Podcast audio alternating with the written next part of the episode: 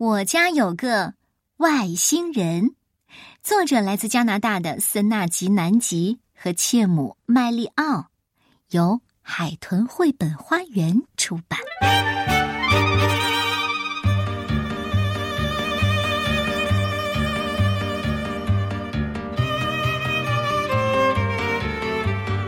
这一天，本神秘兮兮的对他的朋友们说。嗨，伙伴们，知道吗？有个外星人住在我家里呢。朋友们睁大了眼睛问：“什么外星人？不会吧？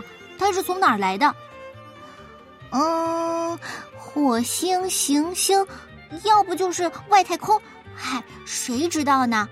反正他脸上带着两个像轮子一样的东西，身子简直就是用玩具拼出来的。”他还经常把牙齿从嘴里拿出来展示，说那是他的宝贝；还经常把头发从脑袋上取下来，居然说那是他的魔毯。哦，对了，他还有三条腿呢，总是这么哒哒哒哒哒哒的走来走去。这一天，外星人也告诉他的朋友们：“嘿，老哥，我搬到一个怪物家里去了。”朋友们好奇的问。啊怪物？什么怪物啊？哪儿来的呀？呃，公园，呃，丛林，呃要不就是动物园。哎，谁知道呢？反正啊，他的脸蛋光滑的像奶油，他的身子柔软的像呃橡胶一样，他总是一刻不停的扭来扭去，还能用手就这么噗噗噗噗噗的走路。本说。那个外星人整天安静的要命，恐怕只有小偷才会像他那么悄无声息的。他呀，经常坐在椅子上睡大觉，一睡就是大半天。而且，他耳朵里有个开关，打开开关才能听懂我们说的话。他呢，胸脯里总是呼呼的响，就像有很多只老鼠在里面吱吱吱的窜上跳下的。每到这时候。他就会从口袋里掏出一个鼓鼓的袋袋，狠狠的吸上几口。啊，对，没错，他准是把空气装到了那个袋子里。外星人说：“那个小怪物啊，整天对着电脑大喊大叫的，活像一只呱呱叫的小鹦鹉。”哎哎，说到他的脚啊，那上面准是装着一个大弹簧，一会儿弹到楼梯上，一会儿弹到栏杆下，哎，更别说骑在椅子上、桌子下了。对，没错，他成天就是这么跳来弹去的，一刻也不能安宁。我我的眼睛都给他弹花了。本说，外星人就是外星人，这脑子真不怎么好使。他吧。就记得让我做功课，做功课，却总是把答应给我的冰淇淋忘得一干二净的。还有，他房间里摆满了瓶瓶罐罐，竟是一些苦药水儿。他还专吃豆子、西兰花，还有菠菜这种绿食物。本的朋友吓唬他：“咦，好恶心啊！你可千万别碰那些东西，如果你吃了，没准儿你也会变得黏黏的、绿绿的怪东西了。”外星人说：“啊，怪物嘛，终究就是怪物。这脑子里简直就是一团浆糊。他吧，老缠着我给他买冰淇淋，完全忘记了他应该先做功课。还有，他的房间里总是乱七八糟的，什么石头啊、臭袜子呀，扔的到处都是。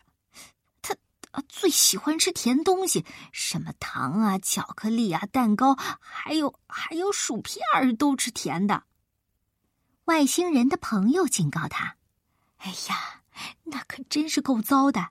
你可千万别吃那些东西，那些破玩意儿只会让你胖的跟个球似的。”过了几天，朋友们问本：“嘿，你家里那个外星人回去了吗？”本说：“没有，我……嗯，是是我让他留下来的。”啊！你，我的老天，你想留他？嗨，现在我们可是好哥们儿。天冷的时候，我会躲在他怀里听他讲故事。嘿，你别说，他的故事讲的可好了，绘声绘色的，特别精彩。他还给我看过，呃，他的勋章，你知道吗？他是个了不起的英雄。还有一次，我想去踢球，没料到自行车破胎了，可是我就顺着搭着外星人的飞船去了球场。本的朋友们羡慕的望着他，啊，要是外星人能和我住在一起该多好啊！过了几天，外星人的朋友问：“喂，你还没从那个怪物的家里搬出来吗？”外星人说。没有，我我准备留下来了。什么？你你想留下来？是的，现在呢，我们可是好哥们儿了。天冷的时候啊，我们就在一起说说从前。他还教我摔跤、踢球、玩曲棍球什么的。哎，你们知道吗？我现在能抓住电脑的鼠标踢球了，还能射门得分呢！嘿，你别说，那小怪物可真是个天才。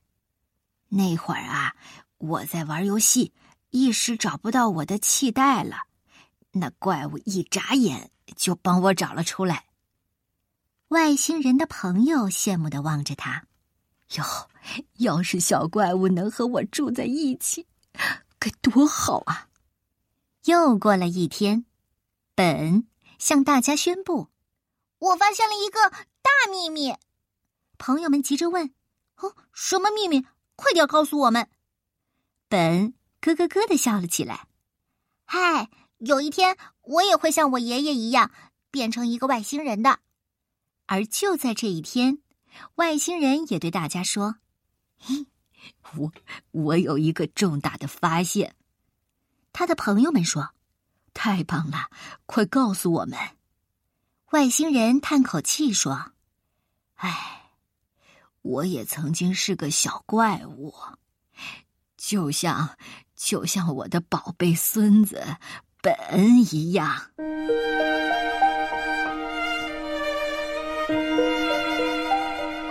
孙子和爷爷，他们分别行走的生命起点和归途当中。相隔很远，但是有一条纽带把他们连接在一起。这一条纽带让他们慢慢的靠近，彼此照应，相互需要。这一条纽带让他们反观生命的本真，展望生命的辽远。我也曾经是个小怪物，有一天我也会变成外星人的。这条纽带就是。血脉亲情，你喜欢这个故事吗？嗯，小怪物是谁？当然是孙子本啦。那外星人是谁？当然是爷爷啦。两个轮子就是爷爷的眼镜。这下你理解这个故事了吗？